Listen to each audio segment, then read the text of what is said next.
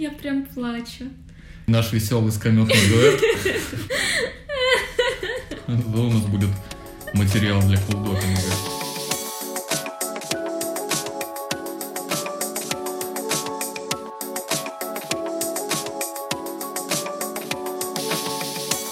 Здрасте, мордасти, подкаст «Зеленый таракан» здесь, напротив меня Алена, Всем привет. которая успокоилась и больше не плачет. Да, у меня только что была истерика. Также здесь Арсен, это я. И таким классическим составом мы записываем наш психологический подкаст, каждый выпуск которого мы посвящаем одной более-менее актуальной теме. И насколько можем подробно и компетентно ее обсуждаем. Возможно, даже даем какие-то советы. Рекомендации. Советы — это плохо, а вот рекомендации — самое то. Угу. А чем советы плохие? Ну, есть же стереотип о том, что хороший психолог не дает советов. И в плане это не стереотип. сама вкрутиться. Ну, на самом деле это не стереотип, просто ну, разница между советом и рекомендацией в том, что совет это да брось ты его уже, а рекомендация это... ну, Рассмотри возможность бросить этого подонка. Ну нет, не совсем. А рекомендация это, например, ну, выполнять такое-то упражнение. Там, вести дневник эмоций в связи с отношениями с этим конкретным партнером, чтобы потом отследить эти эмоции и принять какое-то взвешенное самостоятельное решение. Ну, а вести дневник разве не может быть совет? Ну, на самом деле, Это да. вопрос но тут уже это действительно вопрос формулировок. Просто, ну, нам же надо как-то разделять, ну, условно, плохие советы от хороших. Поэтому, ну, вот в психологической среде советы это плохо. Ну, советы это что-то некомпетентное, советы это что-то, что друзья дают друг другу, да. А рекомендация это что-то уже более профессиональное, и, соответственно, рекомендация тоже может быть плохой. Да брось ты его тоже может быть рекомендацией, если это так назвать. Ну, нам надо хоть какие-то ориентиры иметь, поэтому вот так. Да, ну и вот по прозвучавшей реплике Алены мы понимаем, что она не хер с горы, а вообще-то, я опять хочу сказать, действующий психолог. а, Да ну пусть я буду Практикующий, практику... Е, я, я вспомнил это слово, практикующий психолог. И примерно здесь мы еще и про- прорекламируем твой... Да, у меня есть. Инстаграм, в котором я выкладываю какие-то техники самопомощи, какие-то полезные заметки по психологии. Искренне считаю, что это может быть полезно для тех, кто интересуется психологией, саморазвитием, самопознанием. Поэтому присоединяйтесь. Вот. Ну, если очень захочется попасть к тебе на консультацию, связаться Ну, с тобой кстати, можно да, там это- же. да. Ссылка будет в описании, можно еще и словами проговорить. А, Express Psychology. Express Psychology. express.psychology. Это название связано с тем, что я практикую краткосрочное консультирование. Такие- Ты его.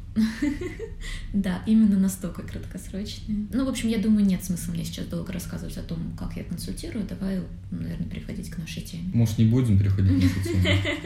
Что-то так как-то, может, в следующий раз запишем. Блин, ну там такое сложное длинное слово, я даже не уверен, что я хочу его произносить. Может быть, я потом скажу. Прокрастинация. Прокрастинация. А, термин, о котором слышали все, так или иначе. Да. Термин из разряда тех терминов, которыми оперируют мамкины психологи, ну такой, как будто бы он вообще везде. Но при этом, мне кажется, что не лишним будет проговорить еще раз, что это конкретно, э, в чем отличие этого термина от лени, безответственности, или, возможно, это синонимы, или взаимозаменяемые, или одна часть другого. Так, хорошо, начинаю по порядку. Точнее, наоборот, вообще без порядка. На мой взгляд, безответственность — это вообще другая история. А Понятно. почему? Это просто проблема ответственности, а прокрастинация — это проблема того, что я сейчас расскажу. Ага. Ну, тогда я, да? еще, я еще вернусь к этому Хорошо, вопросу. да, вернись, пожалуйста. На мой взгляд, безответственность это немножко другая история, которая может пересекаться в какие-то моменты с прокрастинацией, но это такая немножко отдельная проблема.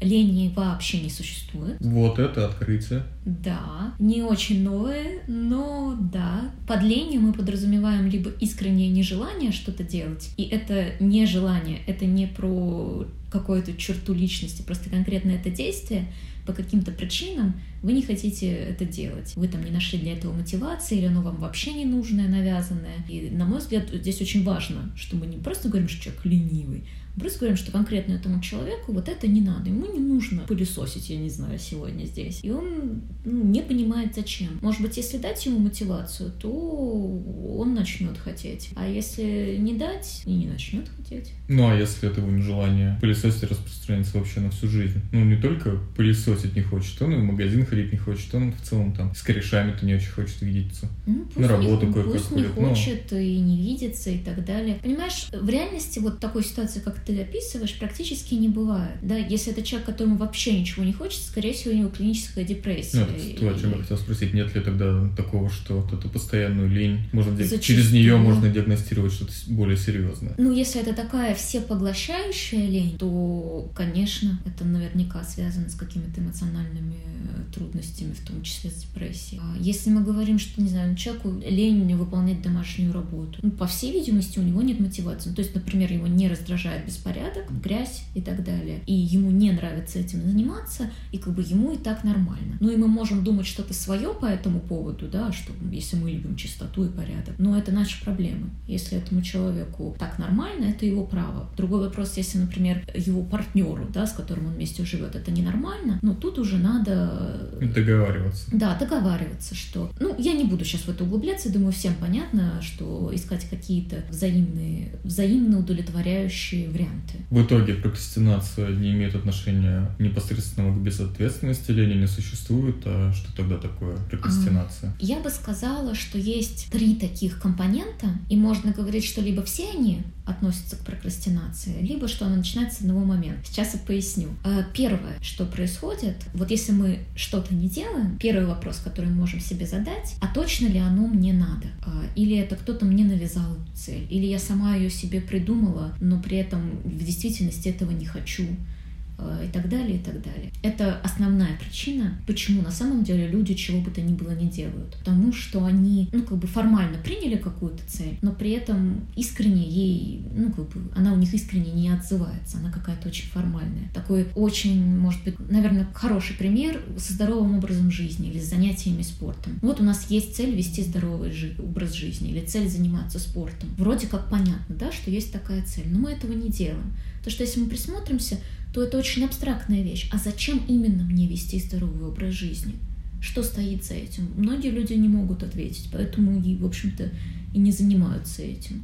А если и занимаются, то как бы через очень огромное волевое усилие. А вот если я сформулирую это так, что у меня есть какое-то хроническое заболевание, и если я вот не буду заниматься спортом, то это хроническое заболевание начнет сильно прогрессировать, и там я умру на 20 лет раньше, чем если буду заниматься спортом и не буду давать этому заболеванию прогрессировать.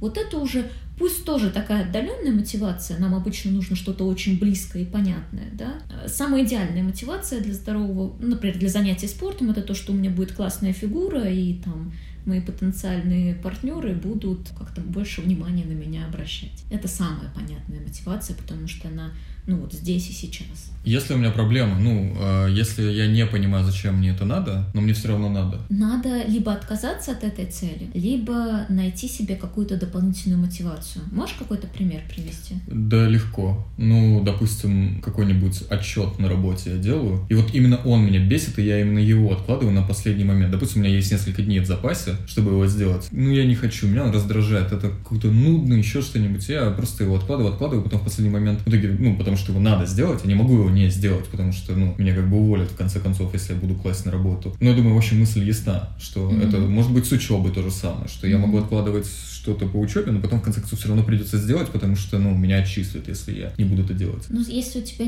как бы ты считаешь, что у тебя нет выбора, чтобы это не делать, тогда придумываешь какую-то яркую, э, такую сиюминутную мотивацию. Условно, если ты сейчас его делаешь, то после этого там ты идешь и делаешь что-то, что ты очень давно хотел.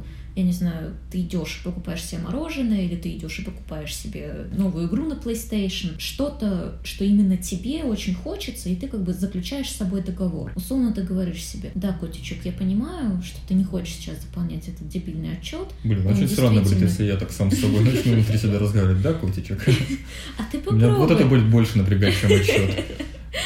А, ну, это опционально, как себя называть в этот момент. А, то есть Но- это не, не правило. Нет, это не Хорошо. так. Вот это один из тех моментов, когда я чувствую себя как Джиганна, что было дальше, когда Вот ты это. очевидно шутишь, а я абсолютно серьезно тебе отвечаю в этот момент. А все потому, что я ригидная. Я полезависимая, и если я встроилась в колею Блин, это ваша условно профессиональная эксперта, лексика. ну, в общем, Ригидность — это такое качество, которое... Это как бы антигибкость. Вот есть люди, которые легко перестраиваются с темы на тему, с занятия на занятие. А есть люди, как У я. которых колея проложена. Да, вот колея про- точно проложена, и вот мы по ней чух-чух. И в каких-то вопросах это может быть здорово, потому что больше целенаправленность, целеус- целеустремленность зачастую большая внимательность, потому что есть погруженность в какую-то тему, какие-то еще моменты. Но вот сбиваемся мы сложно. То есть ты, ты шутишь, а я тебе искренне, понимаешь, не потому, что у меня совсем нету чувства юмора, или не потому, что я совсем тупая. Да, а просто я шучу не смешно, а там непонятно, где шутка, где реальный вопрос, поэтому лучше этому дурачку ответить на все. Так в итоге, э, то есть если мне никак не избежать, в конце концов, выполнения какой-то какого-то действия, то для того, чтобы мне смириться с ним, мне нужно себя как-то замотивировать прямо здесь и сейчас. Да. Ну, то есть ты можешь туда добавить и долгосрочную мотивацию, что если ты не сделаешь этот отчет, тебя могут уволить, ты не хочешь, чтобы тебя увольняли. Ну, понятно, почему, в общем-то. А, Ну и, и добавить что-то вот здесь и сейчас, что тебе сделает хорошо после того, как ты себя немного обидел, заставляя делать вот эту неприятную штуку. Это был э, первый компонент прокрастинации большой. Второй большой компонент прокрастинации. Давай это- еще раз остановимся. Первый, ну, если в двух словах, то это понять, а надо ли на самом деле Да. мне это. Надо ли на самом деле, а если надо, то что именно? Ну, то есть проработать вот этот вопрос. Не просто надо, потому что надо, не, не просто надо, потому что все так делают, и не просто надо, потому что мне так сказали, а конкретная, понятная для вас вещь. То есть, чтобы вы вот это себе сказали, вот почему надо, и такие, хм, ну да, действительно, действительно надо, пошли делать. И включаем кнопку записи и пишем подкаст. Да, например. Это было первое. Да. Второе. Второе — это ресурсы. То есть это про нашу усталость, про наличие у нас сил, потому что мы с вами живем в такое время, когда есть представление о том, что надо делать много, плюс достаточно много возможностей вокруг. Ну, имеется в виду, что и это можно поучить, и тут курс взять, и английский, и еще какой-то язык, и тут э, пойти на спорт, и на танцы, и на, не знаю, бокс. Ну, в общем, очень-очень много возможностей привлекательных, плюс идея о том, что чем больше, тем лучше, потому что вот есть культ успешных людей, которые всегда в замечательном настроении, у них все получается, они столько всего делают, в 20 лет они миллионеры, ну, какие-то такие вещи. И поэтому мы начинаем себя подгонять под этот же образ, хотя мы вообще не приспособлены к этому. Ну, нету у, у нашего организма ресурсов на то, чтобы и работать, и заниматься спортом, и ходить на три вида курсов, и еще детей растить и воспитывать, и книжки читать, ну, и так далее, и так далее. А Это я еще минимальный какой-то набор. Потом просто включаем сериальчики и не паримся. Ну, в том числе, такое бывает, что когда ты считаешь, что ты должен делать 10 штук, а ты понимаешь, что ты 10 не можешь сделать, ты в итоге забиваешь и не делаешь ничего. Потому что, ну, ты там погружаешься в какое-то состояние нелюбви к себе, отрицания и ухода от этих неприятных чувств. Лучше делать одну задачу и чувствовать себя хорошо, чем не делать вообще ничего и чувствовать себя плохо, или делать 10 и чувствовать себя плохо. Очень мало людей реально приспособлены вот к этому образу жизни суперпродуктивности. Это бесследно для здоровья вообще не проходит. Ну, а как из этих возможных десяти выбрать для себя потенциальную одну-две, на которых скон- сконцентрироваться? Мне просто кажется, что весь этот разговор в итоге про такое очень серьезное чувство осознанности э, сводится к этому, что ты ну, должен себя ну, сам перед собой понимать и четко отвечать на вопросы, что мне надо, что мне не надо. Конечно, конечно, это... Ну, это так, ну, Вообще вся тяжело. психология — это про осознанность. Конечно, тяжело. А. Я не говорила, что легко. Это Ага. действительно тяжело. Это постоянно нужно с собой разговаривать, постоянно задавать себе вопросы, постоянно прислушиваться к себе. Нормальным людям это вообще не нравится. Нормальные люди таким не занимаются. Ну и под нормальными я в данном, данной ситуации подразумеваю среднестатистическую норму. Просто типа вот есть Мгм. выборка людей, если взять по ней среднюю температуру и назвать вот это нормой, то это та норма, про которую я сейчас говорю. Ну, и в итоге, то есть второй компонент — это ресурсы. Да. И третий компонент — это глобально это психологическое сопротивление, и оно разбивается на несколько дополнительных э, компонентов разных видов. Психологическое сопротивление — это когда ты точно хочешь эту цель, ты вроде как это понял, и у тебя даже есть на нее ресурс, но ты почему-то все равно этого не делаешь. И вот тут вот это почему-то, оно, Я хочу пива, у меня есть на него деньги, я знаю, где его взять, но я не иду за пивом. например, да. Какие тут варианты могут быть? Первое – перфекционизм. А, Если ты считаешь, а, что пиво обязательно должно быть только чешское и только, как это называется, разливное и холодненькое, И а приносить ты- мне его должна грудастая э, официантка. Да, а ты вообще не в Чехии, шансов такого пива получить нет, и ты расстраиваешься и поэтому не идешь, потому что для тебя либо идеально, либо никак. Здесь э, как с этим бороться? Здесь просто надо с собой разговаривать на тему того, что просто вообще надо хоть как-то сделать. Просто сделать даже плохо лучше, чем не сделать вообще. И я знаю, что для кого-то это сейчас может прозвучать как какая-то ересь, Как цитата Джейсона Стэтхэма. Да, но это очень важный момент, где надо менять свою точку зрения на это, потому что, ну, просто представьте, как вы хотите прожить свою жизнь с идеальными планами в голове, но Нереализованными. да. да, с полной их нереализованностью, или, может быть, не с такими идеальными, не с такими идеальными результатами, но результатами. Так, в общем, есть перфекционизм, Мгм. и есть следующий элемент психологического сопротивления – это вторичные выгоды. Вторичная выгода – это когда мы как бы из-за чего-то мучаемся и хотим от этого избавиться, но не избавляемся и не понимаем почему, а на самом деле это из-за вторичных выгод, потому что есть мы этого мы не понимаем чего-то, что нам дает та проблема, которая у нас есть. Здесь самый э, хороший пример – это лишний вес. Зачастую, да, люди пытаются похудеть, но все как-то не худеется, а здесь за этим может стоять то, что у них есть ну, какой-то неосознаваемая идея, например, они не хотят отношений или боятся отношений или еще что-то. И своим лишним весом могут прикрываться от этих отношений. Я не говорю, что это так всегда происходит, но просто бывает такая частая тенденция, что говорят, вот я похудею, тогда займусь своей личной жизнью. Поскольку не хочется на самом деле заниматься своей личной жизнью, в общем-то и не худеется по этому поводу. Это как бы как защита. Есть еще такая вещь, что многие женщины, пережившие в той или иной форме сексуальное насилие, и я подразумеваю не только изнасилование, но и различное нежелательное внимание, из этой Типа серии кис-кис-кис. ну, на например, улице. например, в том числе это многим от этого очень некомфортно. А, Они защищаются от этого нежелательного внимания и от риска насилия через лишний вес. Это прямо очень распространенная ситуация. А как это связано с э, прокрастинацией? С тем, что зачастую, ну, например, если цель похудеть, а дальше человек начинает прокрастинировать и не худеть. Это есть связано со вторичной выгодой. Такая девушка сама себе до конца не признается, что ее лишний вес это на самом деле Конечно. защита. А, Так то есть она она в это такой вещи себе признаться очень сложно. Мгм. Это надо пойти и там долго с психологом разговаривать, снова чтобы это... Да, да. Иногда бывает, что мы вдруг берем и понимаем.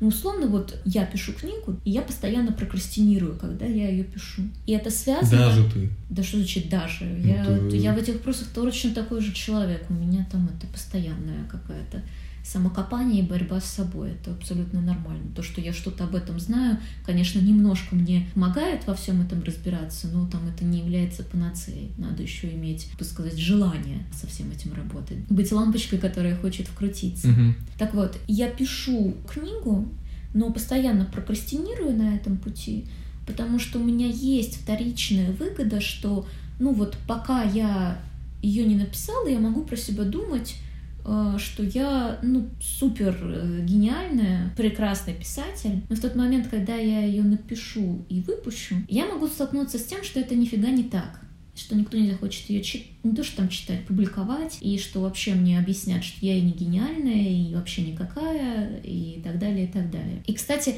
на самом деле, я, видите, вот из-за того, что захотела привести личный пример, я тут смешала два понятия и уже упомянула следующий вариант психологического сопротивления это избегание боли. А, Избегание боли вот того будущего, которое наступит, которое, э, когда вы э, ну, вот сделаете то, что надо сделать. Ну, я здесь на самом деле уже привела э, свой пример с книгой. Вторичная выгода — это более общее понятие, а избегание боли входит в него. То есть вторичная выгода не всегда про избегание боли, но избегание боли всегда про вторичную выгоду. В том числе избегание боли может быть связано со страхом удержания результата. Ну, то есть вот мы над чем-то работаем, условно в том же спорте, мы хотим накачаться, а потом мы достигаем какого-то результата, и нам надо его еще дальше удерживать и поддерживать. Ну, условно, была цель там, не знаю, заработать какую-то сумму, или накачать столько-то сантиметров э, мышцы, или похудеть до такого-то количества килограммов. Но дальше же надо еще как-то с этим жить, как-то это удерживать, дальше продолжать.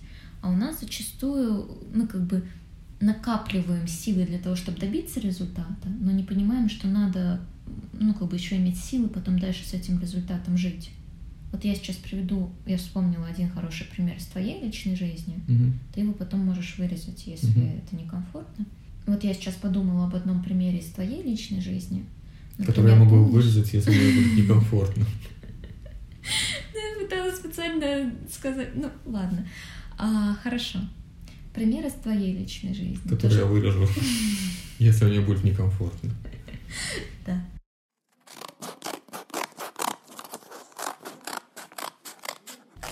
Это понятно. Здесь вот я хотел, вот здесь бы я хотел э, вернуться к разговору об ответственности, потому что большая сила требует большей ответственности, и как будто бы, ну и под силой я не имею в виду только сил, я имею в виду, что достижение какого-то успеха и закрепление на этом уровне, оно требует и ответственности большей. Что если мы, прокрастинируя, боимся этой ответственности? Ну, в том числе может происходить такое. Я поэтому вначале и сказала, что эти темы пересекаются, что, ну, как и все в психологии, оно как-то между собой взаимосвязано. Но там нету прямой связки, что всегда прокрастинация связана со страхом ответственности. Просто у кого-то, какого-то конкретного человека а, прокрастинация может быть способом избегания какой-то ответственности. Условно, мы можем избегать с тобой записи подкаста, потому что в тот момент, когда мы его запишем и выложим, Мы можем схватить за шиворот Иов в комментариях. ну да, нам мы будем нести ответственность за то, что мы здесь говорим. На самом деле, поскольку я здесь выступаю в роли э, эксперта, да, который что-то говорит якобы, ну не якобы, я искренне верю в то, что я говорю, то, что я говорю обоснованно, Ну, иначе бы мы не Да. записывали бы это. А, Но так или иначе я беру ответственность на себя за те слова, которые я здесь говорю, и там за те знания, которые я транслирую. И мне может кто-то там, ну, что-то сказать, что я в чем-то не права. Я могу быть не права. Конечно, мы все можем ошибаться. Ну, и это неприятное чувство. И по этой причине в теории я могла бы избегать этого процесса. Но, слава богу, у нас минимальная аудитория, и я достаточно самоуверена, поэтому я не избегаю этого процесса, по крайней мере, пока что. В принципе, можно было бы закончить подкаст, но у меня тут еще вопросы есть. Я готовился, и я, знаешь, я нейросеть, которая... Я буду следовать намеченному пути. Так у меня колея, и я по ней То есть мы оба с тобой Колею. ригидные. э, не хотел бы себя так называть.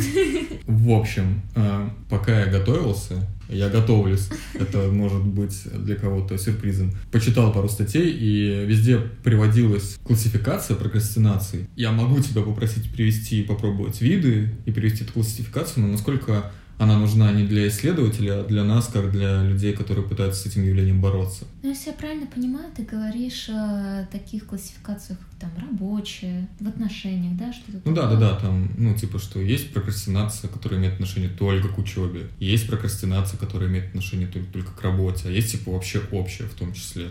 Я не, если честно, не вижу смысла э, в такой прокрастинации, ой, в, в такой классификации, по той простой причине, что, на мой взгляд, причина каждой отдельной прокрастинации довольно-таки индивидуальна, за исключением разве что перфекционизма, который действительно может распространяться на большинство Сразу все сфер. сферы жизни. Да, но это такой тяжелый запущенный случай. Как правило, все-таки у людей перфекционизм может быть связан, ну там, в первую очередь с работой или учебой, как-то в личной жизни, не знаю, в повседневных э, бытовых обязанностях они ну, с- могут с ним справляться. А если не могут, ну там это действительно такой запущенный случай, уже более тяжелый. А так, мне кажется, что ну вот каждый случай прокрастинации это отдельная история.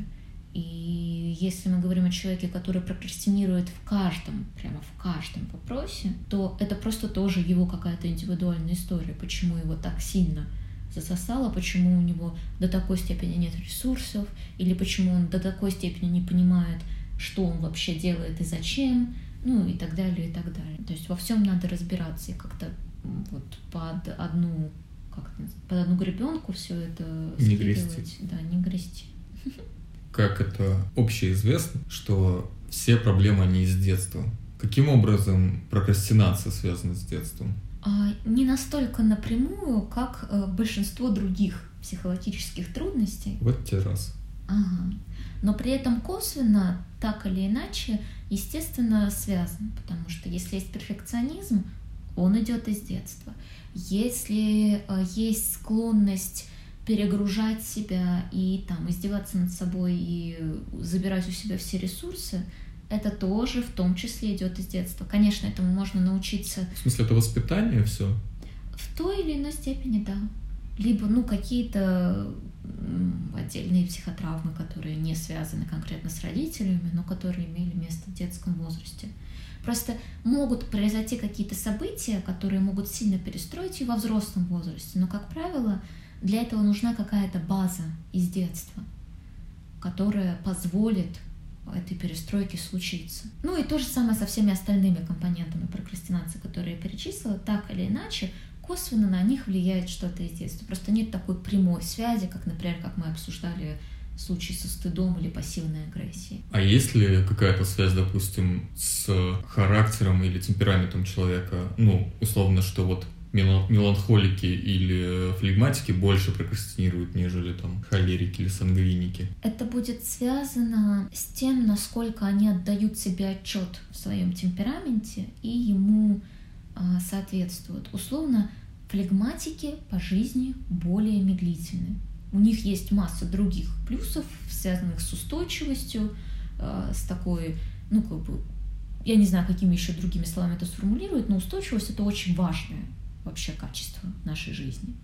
Но, тем не менее, они более медлительны. И если, например, они начинают заставлять себя быть немедлительными, ну и, например, выбирают себе какую-то задачу, которая связана вот с чем-то, что надо очень быстро и так, ну, например, эмоционально делать, то, конечно, им может не хотеться это делать, и тогда у них может возникнуть прокрастинация. Ну и то же самое со всеми остальными э, типами, но я бы ну, не сказала... Прямой связи нет. Да, прям прямой, да, нет. Ты частично уже сказала, но я думаю, что нужно отдельно и подробнее проговорить про методы борьбы с прокрастинацией, есть ли какие-то универсальные методы и советы, рекомендации. Угу. Рекомендации, точно. Или все-таки советы?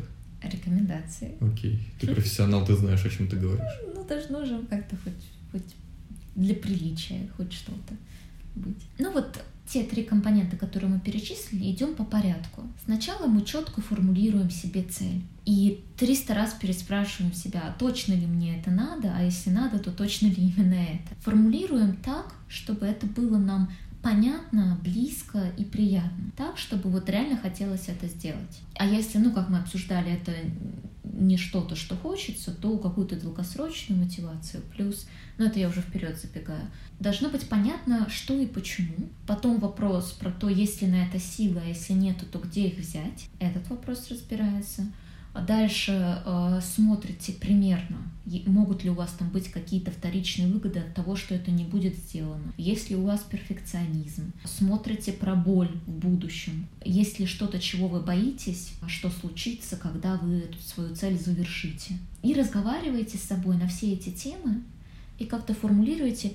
Я это в своей практике называю контрзаклинаниями. Это что-то из Гарри Поттера. Наверное, я не, не уверена, что там было именно такое выражение. Но у меня в целом есть такая связка в плане, ну, психология, да, она исцеляет словом, ну, через разговор, по сути. Ну, в том, в первую очередь, через соприкосновение двух душ, но это соприкосновение происходит в первую очередь через разговор. И поэтому в какой-то степени я считаю, что, ну, заклинания существуют, потому что есть слова, которые обладают очень большой силой.